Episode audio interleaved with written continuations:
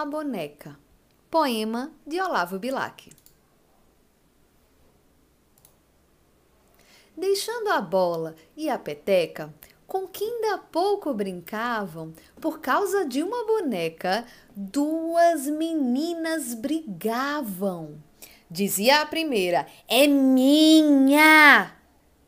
É minha! A outra gritava, e nenhuma se continha, nem a boneca largava.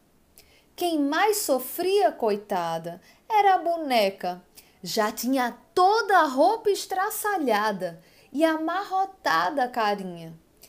Tanto puxaram por ela que a pobre rasgou-se ao meio, perdendo a estopa amarela que lhe formava o recheio.